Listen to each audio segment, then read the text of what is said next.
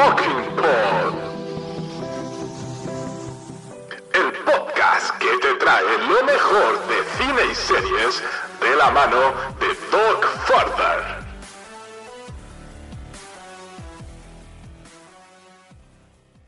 Hola compañeros y amigos, soy Doc. Los musicales han vuelto, sí, chicos, los musicales han vuelto y gracias a Apple TV lo podemos disfrutar. En todo su esplendor no sé, pero bueno, vamos a disfrutar de esta primera temporada de 6 episodios. Shmigadon, una serie que tiene un montón de referencias, luego ya las comentaremos y también escucharemos la opinión de nuestra compañera Ana en su rincón, la cual nos va, a continuar con nosotros. Y bueno, pues esta serie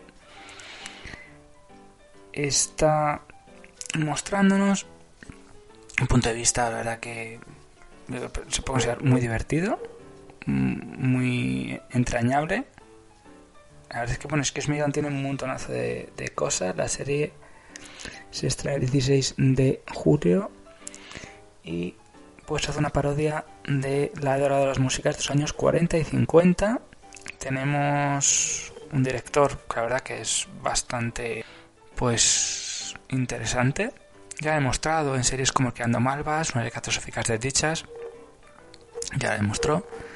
Y bueno, está coreografiado por Christopher Gatelli. La serie ha sido creada por Cinco Paul y Ken Dauro. Y bueno, entre protagonistas tenemos a Fred Armisen, Alan Cumming, Kirsten Chenoweth, Jane Krakowski y Martin Short, entre otros. Se le en seis capítulos en el que nos va a contar cómo dos doctores, un dúo, en un viaje mochilero deciden buscar su reconexión como pareja y terminan en un pueblo anclado en el año 1947, donde todos cantan como musicales.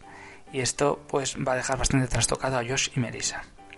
El nombre de Shmigadon hace referencia a un musical del año 47 el cual su versión cinematográfica se estrenó en el año 54 dirigida por Vicente Minelli, en la que la protagonista viajaba a Escocia y se encontraba con un pueblo que, pues, muy musicalmente apreciaba solo cada 100 años.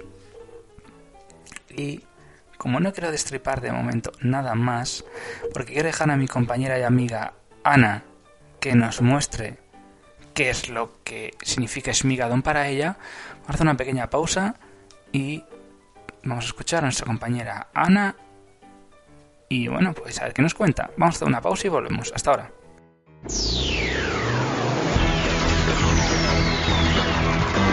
Llamando la TARDIS.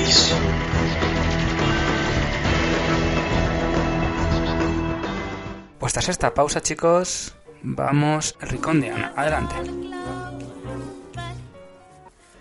Hola Doc y hola a todos. Hoy vamos a comentar la primera temporada de Smigadun. Es una serie musical que consta de seis episodios. Ser musical tiene canciones, obviamente. La letra de las canciones son originales. Alguna música sí que me ha sonado de otros musicales, pero las letras sí que son originales. Es muy curioso porque los habitantes de este pueblo llevan ropa de los años 40. Los protagonistas son dos médicos, un traumatólogo y una ginecóloga, que son pareja, ¿vale? Se llaman Josh y Melissa.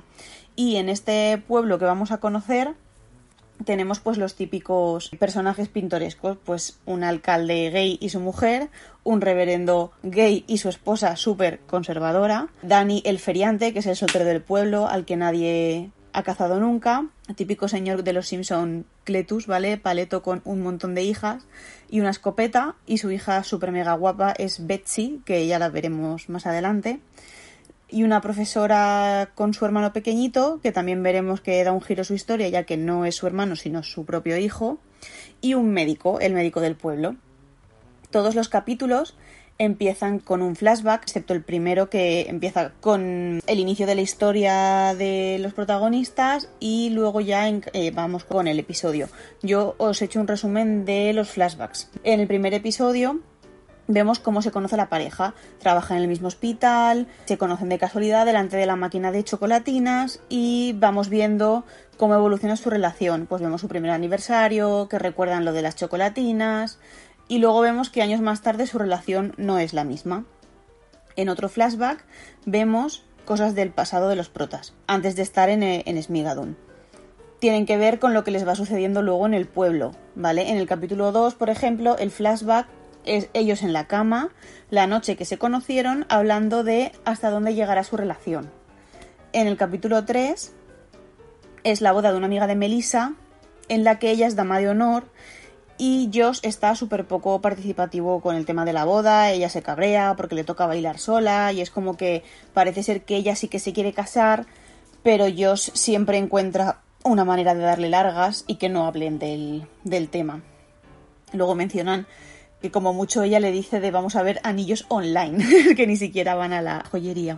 En el cuarto capítulo vemos la primera vez que se dicen te quiero. En el quinto se ve una situación en la que Melissa como que le intenta levantar el ánimo a Josh porque le ha pasado algo en el trabajo, como que ha perdido un puesto o un ascenso y parece ser que a él como que no le viene bien mmm, que su novia le, le suba la moral y tienen una discusión por una tontería lingüística y al final pues se acaban reconciliando, pero tampoco es algo que dices, es como que ella siempre está positiva y él es el que está así un poco reticente. Y por último, en el capítulo 6 se les ve a ellos unas horas antes de per perderse y entrar en Smigadun montando una tienda de campaña. Vemos que son un desastre para eso y que les sobran piezas de la tienda de campaña, la montan mal y encima se les desmonta, vamos, que no les aguanta nada y les toca dormir a la intemperie. Y la frase que dice ella es como que mientras sea contigo me da igual dónde dormir. Siempre vemos que ella es como la, la positiva de la pareja. Deciden hacer la ruta del amor, ¿vale? Con un grupo de, de personas que quieren, pues eso, como fortalecer su relación. Y el aquí empiezan ya a ver cosas graciosas. El monitor les dice que no se pueden apartar de la ruta ya que no hay cobertura y que hay personas que se pierden y que han muerto en, en esta ruta. La ruta del amor, eh, de la muerte. Como buenos protagonistas, ellos se pierden y acaban en el pueblecito este llamado Smigadun. Ellos se piensan que es una atracción turística musical, porque cuando llegan le dan la bienvenida cantando, cuando van a, coger habitación les cantan, cuando van a desayunar les cantan, siempre están cantándoles. Cuando llegan al hotel les dan habitaciones separadas y ya vemos que es un pueblo mmm, muy conservador, vamos, que no eso de dormir juntos antes del matrimonio y cosas así, nada de nada. La única que se involucra un poco en la dinámica del pueblo es Melissa, que sí que la vemos que canta con ellos cuando Josh se duerme y ella, ella sale a dar una vuelta sola y acaba con Denny y, sí que ella al final se acaba soltando y canta. Lo que pasa que ellos no quieren estar allí y deciden abandonar el pueblo. ¿Qué pasa? Cuando intentan cruzar el puente para volver a casa, ven un leprechaun que les dice que no pueden cruzar el puente por el que han entrado, ¿vale? O sea, si lo cruzan vuelven a aparecer en el mismo sitio hasta que no encuentren el amor real, como diciendo, vosotros estáis perdidos en el amor y cuando encontréis vuestro amor que habéis perdido, pues podéis volver a casa. Y vamos viendo así como su estancia en este pueblo es súper rara, con las canciones, con la gente, vive en situaciones súper raras. Hay una, por ejemplo, una subasta de cestas en la que ellos acaba muy involucrado con la creadora de una cesta por la que él puja y casi y acaba comprometido con ella. Luego ya se deshace el compromiso, pero acaba comprometido con ella. Melissa se emborracha y se ofrece como, como cesta a ella para que pujen por ella. Y el que acaba pujando por ella es Denny, el chico, el feriante. Son, pues eso, situaciones muy graciosas. Las letras de las canciones siempre van acompañando a la situación que estamos viendo. Más o menos, creo que es el, al principio del capítulo 2, la pareja rompe su relación. Me refiero, son pareja, pero luego ahí rompen, que es cuando pasa lo de las cestas y tal, ahí se supone que ellos ya han roto, no, no son pareja, no están, no están juntos. Como son muy conservadores en el pueblo, no solamente les hacen dormir en habitaciones separadas, sino cuando se enteran de que han roto y de que Josh está comprometido con Betsy, con la rubia hija del, del paleto, que digo yo, y que Melissa ha pasado la noche con Danny, que ning ninguno ha hecho nada con los otros, me refiero, no ha mantenido relaciones sexuales con los otros porque en el pueblo son muy conservadores, la mujer del reverendo, que es muy conservadora, hace que los echen del hotel y amenaza a todo el pueblo para que no les dejen dormir en ningún sitio. Que se queden en la calle y que se vayan del pueblo lo antes posible porque la mujer no, no les gusta que estén en el pueblo. Melissa va buscando un sitio donde quedarse a dormir y al final se entera de que el doctor del pueblo busca enfermera y accede a ser enfermera a pesar de que ella es médico para porque el trabajo eh, consta también de una cama. Resulta que al final el doctor es guapísimo, es hispano porque habla, habla en castellano y también veremos que es un poquito conservador y un poco rarito. Melissa empieza su trabajo como enfermera y eso, vemos que el médico es muy conservador, como casi todos los del pueblo, que es muy mandón y no deja que Melissa tenga voz en la clínica, ni siquiera con sus padres, es decir, los padres del hombre están ahí porque son, es el antiguo doctor y no quiere que, interactúe Melissa con ellos. En los flashbacks sí que hemos visto que ella es ginecóloga y vemos en una escena que él se niega a atender a ciertas personas, en este caso una chica que ha tenido un embarazo fuera del matrimonio, tiene ya una barriga bastante grande, entendemos que es un embarazo avanzado. Más tarde descubriremos que es la hija del reverendo y, su mujer, la superconservadora, la que ha tenido el, hijo fuera del matrimonio. Melissa se revela un poco y busca a esta pareja para ver pues cómo están, le pregunta a la, chica cuánto tiempo lleva embarazada y tal y no tiene idea de nada y al final Melissa le canta una canción súper divertida de educación sexual. Les dice pues por dónde entran los niños, por dónde van a salir, ya que parece que ellos no lo saben, y les habla un poquito pues sobre órganos reproductores y demás. Es muy divertida, a mí es la canción que más risa me ha dado, la verdad. Eh, Melissa acaba atendiendo el parto de esta chica más adelante y discutiendo con su jefe porque le ha desobedecido. No solamente eso, sino que el doctor no quiere que sus padres mantengan relaciones sexuales porque según él son muy viejos y no tienen que hacer eso. Pero parece que a los abuelitos pues les va la marcha y oye, pues lo que dice Melissa, si ellos quieren, pues que lo hagan. Otra cosa es que no quisieran o que solo uno de los dos quisiera y el otro no. Pero bueno, en este caso ambos están dispuestos a mantener relaciones y oye, están felices. Vemos una escena muy graciosa del hombre robándole el lubricante para hacer las citologías a, a su hijo y el hijo echándole la bronca. Melissa parece ser que les ayuda y les recomienda posturas del Kama Sutra. Al final al pobre hombre le da un infarto manteniendo relaciones con la mujer y en el entierro el alcalde sale del armario. Mientras Josh está buscando una chica para salir del pueblo. Vemos que en uno de los flashbacks que se cuenta una historia en una boda, él la hace suya para utilizar a las chicas del pueblo y poder salir cruzando el puente con todas, en plan, Alguna de ellas será mi amor verdadero y podré salir del pueblo. No lo consigue con ninguna y luego se da cuenta de que hay una chica con la que no ha cruzado el puente, que ni siquiera se ha interesado en cruzar con él, que es la maestra, Emma. Ella, después de tener a Josh como ayudante en la escuela, como manitas, aunque realmente luego de manitas mm, el chico no tiene ni idea, ve, que se porta muy bien con su hermano, que luego vemos que realmente es su hijo. Y al final es como que se acaba enamorando. Emma con Josh y Melissa se acaba enamorando de su jefe, el doctor López, Jorge López, ¿vale? Luego descubrimos que el doctor López eh, tiene una prometida que le llaman la condesa y esta condesa saca del pueblo a Melissa en coche y la deja abandonada en mitad del bosque. Al final Melissa acaba durmiendo allí a la intemperie. Emma y Josh tienen una cena romántica en la que está también el hermano. Y de repente él hace un comentario y vemos que ella se enfada un montón y es cuando luego le confiesa que Carson, el que se supone que es su hermano, realmente es su hijo y que dijo que era su hermano pues para que la mujer del reverendo no la echara del pueblo y no le dijera nada, vamos, para que no para que la pobre que ella y el chiquillo tuviesen un un sitio donde quedarse y donde estar. En el capítulo final, Melissa es rescatada por el doctor López y su madre y se van a buscar a Josh, porque al final la madre del doctor hace entrar en razón a Melissa y se da cuenta de que Josh es su amor verdadero. Pasa, esto pasa como muy rápido, o sea, de repente estoy enamorada de uno y ahora estoy enamorada del otro y con Josh pasa igual. Vemos a Josh también que está a punto de cruzar el puente con Emma y con Carson y el nene le hace unas preguntas de Nueva York, pues si habrá helado y habrá nieve y habrá tal. Y él no para de pensar en Melissa y Emma se da cuenta y le dice que se vaya a buscarla. En plan, es tu amor verdadero, vete a buscarla porque al fin y al, fin y al cabo es, lo que tú quieres. En la plaza del pueblo están en medio de las elecciones a la alcaldía, ya que el alcalde había salido del armario y la mujer del reverendo, que es súper conservadora, no lo quiere consentir y se presenta a ella también alcaldesa. Cuando están a punto de votar, Melissa interrumpe la votación buscando a Josh. Y al momento llega Josh buscando a Melissa. Y finalmente Josh se abre, por así decirlo, y se une a lo que es el elenco de- del pueblo y le canta una canción.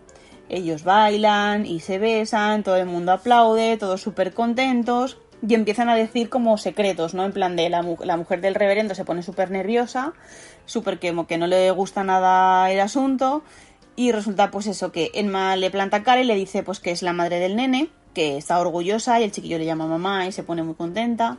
Se desvela que la mujer que dio a luz al bebé fuera del matrimonio es la hija del reverendo y su mujer. Y finalmente el reverendo sale del armario y confiesa que está enamorado del alcalde y se besan. Brutal esa escena, me ha encantado.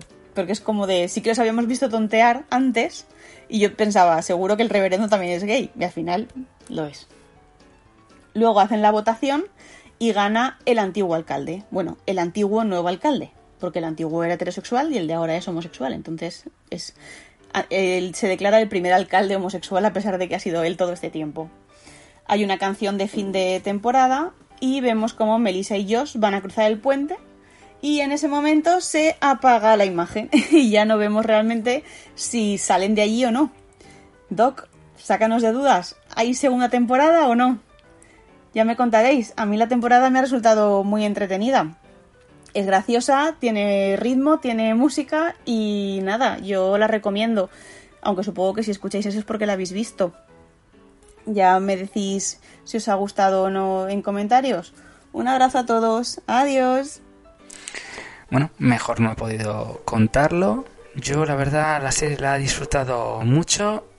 Se ha quedado abierta, está claro para lo que va a suceder. No puedo deciros que va a suceder.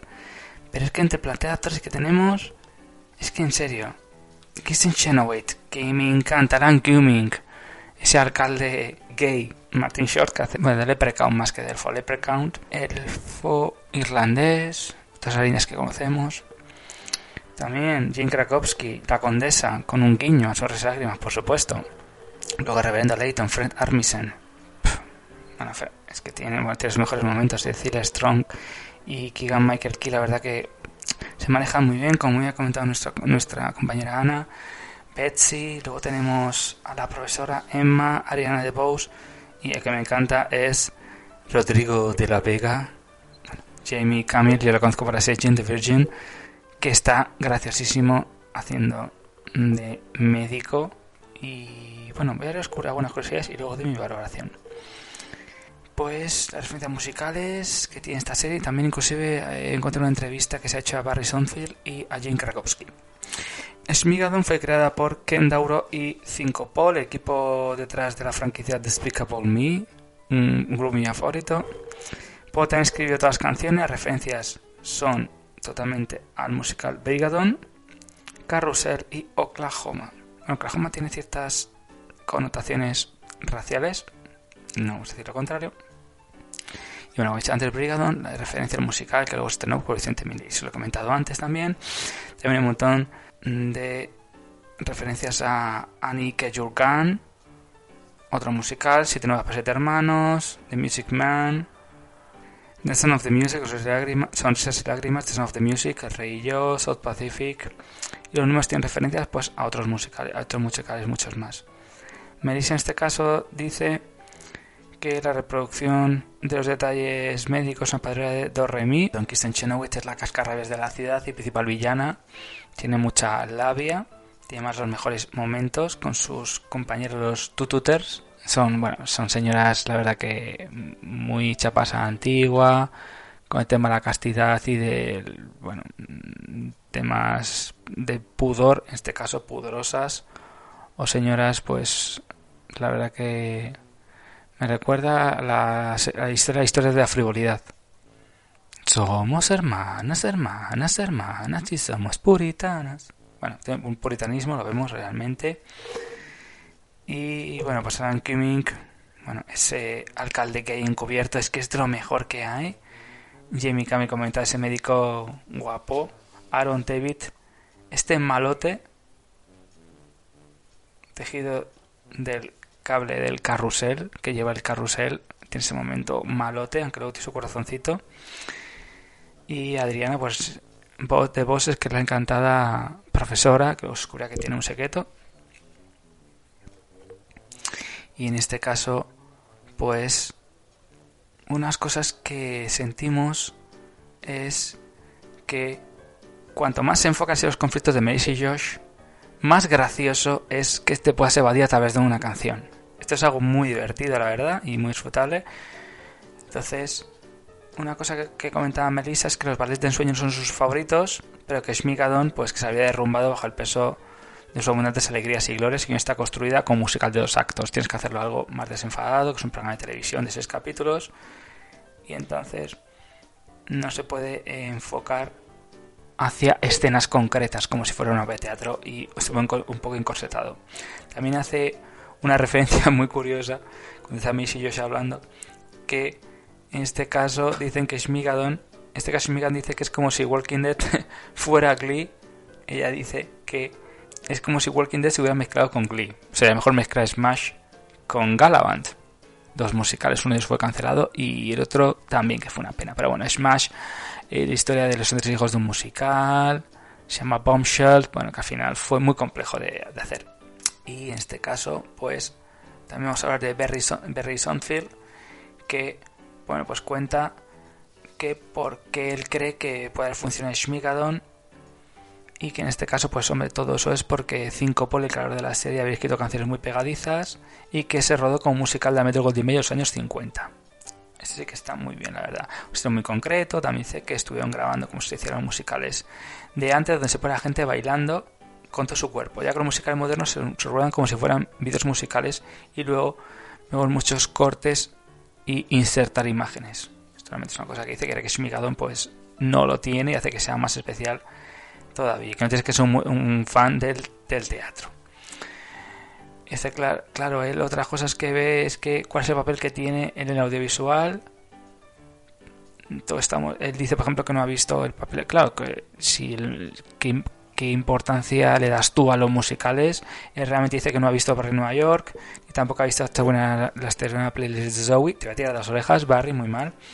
Y él dice que la industria, pues que está teniendo una, una expansión gracias a la televisión y que hay un montón de canales ahora mismo sean de streaming o de pago híbridos, que necesitan más productos y este es uno de ellos. Esto la verdad que yo en principio no lo, no lo achaco porque él hizo las catastróficas desdichas. Él cuenta que es lo mejor que le ha pasado hasta ahora a unas plataformas. Y claro, el cliente de Sony te dice, pues mira, va a estar 12 picos al año y quiero que hagas esto y esto y esto. La verdad que bueno, tienen que ser buenas. El, el nivel de presión es bastante, bastante fuerte y el marketing es muy caro, está claro. Las plataformas en principio nadie despedido si es mala. Las series se hacen en bloque y tú, tú pagas por temporada. Pagas, oye mira, yo te, voy a, contratar por dos temporadas. Te puedes arriesgar. Él, por ejemplo, dice que una cosa es que vivió en Netflix y con una serie muy recomendable, que, chicos, dentro de muy poquito, seguramente, bueno, muy poquito. Dentro de no mucho tiempo tendré la review completa de la serie de catastróficas desdichas. Cuenta que estuvo rodando 25 horas y que fue genial para él porque además eh, era showrunner, además de el montador y dirigió a meter los capítulos. Y con esto lo único que ha hecho solo ha sido, pues, dirigirlo, ya que las historias estaban escritas y que no era su, visión realmente, la visión del, de 5, como he dicho antes, el personaje. Él dice que si cree que hay algún proyecto que le haya ayudado a sacar Shimikado en adelante y que realmente empezó como director de fotografía. Esto para que veáis de los hermanos Cohen en Sangre Fácil, Donut Baby, La muerte entre las flores y que se convirtió en cuando se convirtió se obsesionó con la postproducción. Que no hay peor lugar para tomar decisiones que cada hora que estás perdiendo dinero. Es muy complicado y te genera mucho estrés porque no sabes a quién colocar o cómo colocar. Él tenía muy claro que Shmigadon pues iba a ser complicado por escenas musicales a pesar de que ya había rodado estas musicales en Creando Malvas, una serie muy recomendable y cancelada por desgracia y aquí estamos hablando de 18 o 20 canciones. Se aseguró que Christopher Gatelli, que, el que era el coreógrafo, pues ensayara cada uno con los bailarines en otra parte del plato y nos lo mandara grabado con el iPhone para que realmente los actores vieran cómo tenían que actuar, cómo tenían que interactuar, mejor dicho. Y en este caso, bueno, él propuso cambios para que realmente perfilaran y se vieran las historias, las, las escenas pues más limpias en este caso. Cada escena se grabó y editó varias veces, para que veáis, y se editó un plano medio para hacer determinadas partes de los, musicales, de, de las escenas. También necesitaba una grúa rompecabezas para hacer planos, para los primeros planos, los cuales se cambiaron a planos generales.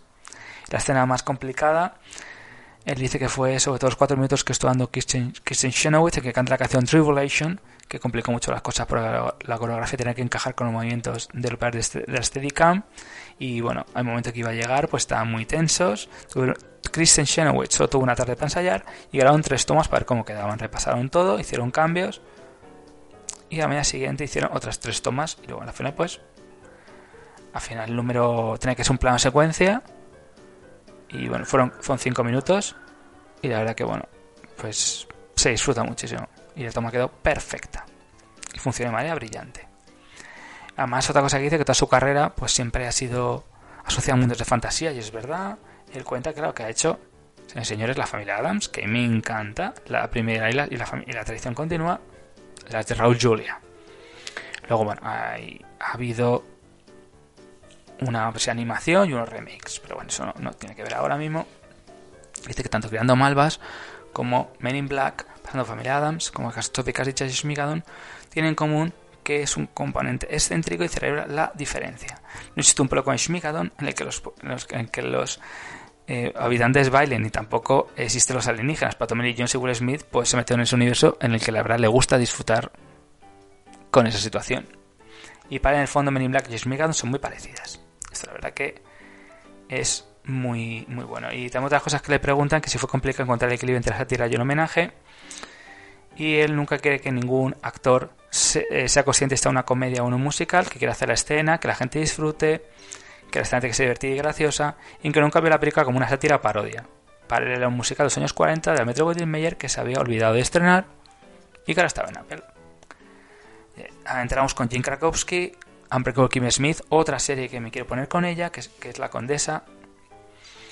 Y ella quería acercar pues los musicales y que para ella toda esa producción pues fue muy cercana a su corazón. Dos personajes tanto la época, eh, explica a que es una fusión de esa época dorada de Hollywood. Uno de esos es Condesa Gabriel von Vlerkon, conocida como Vlerky. Utiliza toda su energía y su magia para decir qué tipo de relación tiene Melissa con su hombre. Hay un guiño a sonrisas y lágrimas, se nota totalmente.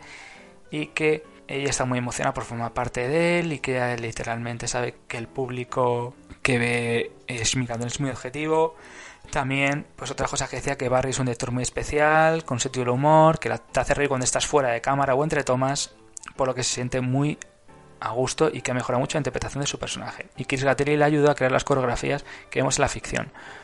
La única pega en ese sentido, bueno, porque fue una experiencia única, es que todos los ensayos y reuniones se hacían por Zoom y tuvo que tener un ensayo de una o dos horas con Gattelli para entrar en ese y asegurarse de que todo lo podía hacer. Esto es lo que comentamos también con, con Physical. Lo complicado que ha sido socializar, ensayar y grabar. Todo esto tiene que hacer con Zoom, ha tenido que extremar la medida de seguridad. Y consideran que, que esta energía no ha podido transmitir y que, pues que, se, que se intensificó todo porque era el único momento en el que podían reír y bromear cuando estaban juntos realmente. Y eso realmente se nota mucho. Había mucha alegría porque sabemos la situación que está con el COVID, que lo sabemos, y que aprovecharon cada momento que tenían de toma y toma para estar hablando. Además, el director fue la primera vez que salieron todos juntos y fue una gran noche. Yo la verdad es que la serie la he disfrutado mucho, es una serie que te dan ganas de reír y de llorar. A pesar de que al personaje de George le cogí un poquito de, gato, Betsy me hacía mucha gracia, la, la, hija de un pueblerino, como bien dijo Ana, pues parece Cletus. Y luego personaje de Lankumi me gusta mucho, que es Shenoweth es un personaje súper marcado, personaje pues muy tradicional, con ideas bastante arcaicas, pero es muy gracioso en todo momento, incluso el Leprechaun. Entonces es una serie que es un homenaje ante todo a los musicales. He comentado pues eso, todo lo que creo que te puede dar, las, eh, el musical. Nos hemos quedado, bueno, con la historia de que tienen que buscar el amor verdadero y tienen que cruzar el puente para volver a la vida real. Y la escena se quedó fundida en negro. No sabemos si habrá vuelto, seguramente no habrá vuelto y tendrá que haber más trama todavía. Y bueno, los flashbacks, que muy bien lo ha contado Ana, pues entendemos cómo ellos han llegado a, a esa situación Schmigadon. Y la verdad, mi top 3 son los personajes de El, alcalde Menlo, Alan Cumming, lo siento, pero a mí soy eh, súper fan de él, no puedo evitarlo.